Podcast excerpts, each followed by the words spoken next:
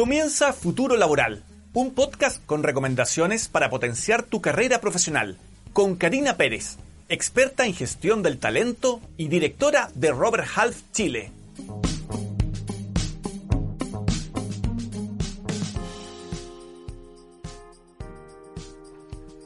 Hola, soy Karina Pérez, directora de Robert Half en Chile. En este nuevo podcast voy a hablarte de cómo negociar mi sueldo con mi jefe algo en lo que muchas veces en nuestra carrera profesional tenemos que enfrentar y que realmente yo por lo menos no conozco a nadie que le sea fácil hacer esto.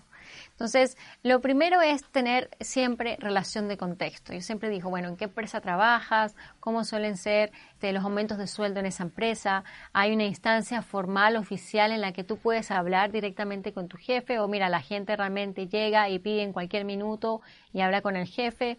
Eh, uno siempre puede generar la instancia si uno lo necesita en ese minuto, más allá de la formalidad. Pero siempre es bueno entender cómo es el contexto de mi organización para poderme preparar mejor para ese minuto. Porque si yo sé que hay una instancia que es en un mes más, ¿por qué no me planifico para ese mes más en lugar de entrar a la oficina de mi jefe que no está esperando nada esto y hablarle del tema? Entonces, entender ese contexto es súper importante. Luego es saber leer a mi jefe. Porque, por ejemplo, ¿para qué le voy a traer este problema o este dilema o esta cosa que necesito en un mal momento? En el momento en el que está estresado, que peleó con su propio jefe o que tenemos los proyectos retrasados o que las cosas no están saliendo bien. Tengo que también, eso es otra manera de leer el contexto, ¿no? De saber cuál es el mejor momento para hablar con mi jefe.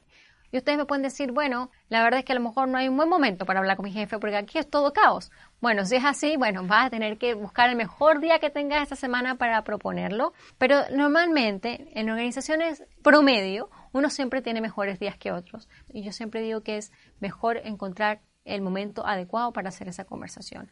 Y una cosa que se me ocurre es cuando uno, por ejemplo, está tomando compromisos nuevos o uno, por ejemplo, está cerca de evaluar o cerrando proyectos que fueron relevantes para la empresa. Por ejemplo, si me dieron un proyecto extra que yo tomé y que se acaba de culminar y culminó exitosamente, quizá puede ser un buen momento para yo decir, oye, mira, apoyé todo esto, lo hice, lo hicimos, trabajamos y la verdad es que tengo esta necesidad, yo siento que estoy agregando un montón de valor, me encantaría continuar una carrera en esta organización y la verdad que quiero que puedan evaluar internamente un aumento de sueldo.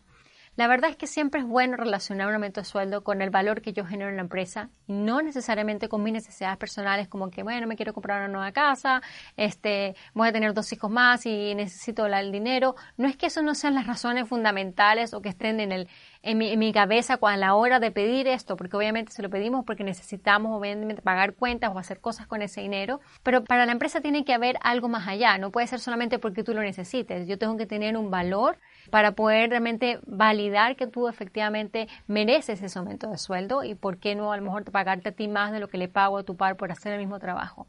Entonces al final tiene que venir amarrado con algo que pueda agregar valor. Mira, yo voy a tomar todas estas responsabilidades nuevas, o mira, acabo de hacer todo esto y apoyar al equipo al obtener estos logros, o mira, conseguimos todos estos éxitos, o mira, conseguimos llegar a la meta de ventas. Lo que sea que pueda, con lo que yo pueda demostrar efectivamente que estoy agregando valor al equipo, estoy agregando valor a la organización y gracias a eso yo pienso que debería haber una nueva evaluación de mi renta para poder conseguir un aumento.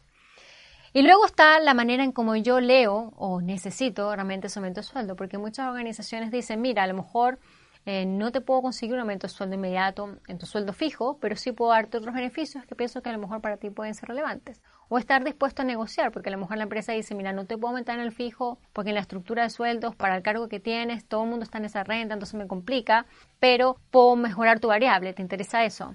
O mira, te puedo ayudar a pagar una maestría o te puedo ayudar a pagar un diplomado para que justamente, mira, es algo con lo que te puedo compensar por el aumento de sueldo que no te puedo dar hoy.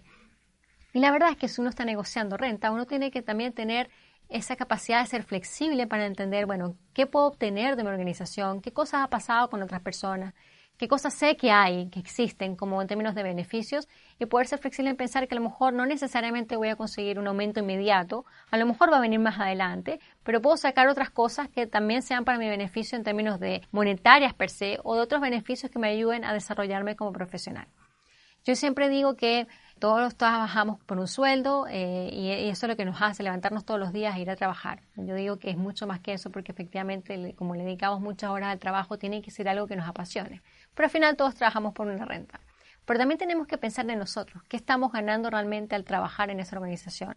¿Estamos en el trabajo adecuado para construir realmente la experiencia que necesitamos para el próximo trabajo? ¿Estoy haciendo un trabajo relevante para mantener mi empleabilidad porque las cosas que estoy haciendo son realmente importantes para las cosas que está demandando el mercado laboral? También es importante preguntarme todo esto y a la hora de negociar un aumento de sueldo también podría preguntarme, bueno, no me interesan hacer otras cosas, no hay otros desafíos internamente en términos de proyectos, promociones, oportunidades de hacer nuevas cosas que también puedo plantear justamente a la hora de pedir un aumento de sueldo, quizás sea relevante pensar y tener ese, todo ese contexto para poder hablar con mejor propiedad, porque a lo mejor yo puedo también hablar del aumento de sueldo pensando en tomar más responsabilidades o hacer más cosas o mira, me interesa mucho poder progresar en esta organización o tener un desarrollo de carrera que me permita llegar al siguiente nivel en términos de otro cargo, por ejemplo.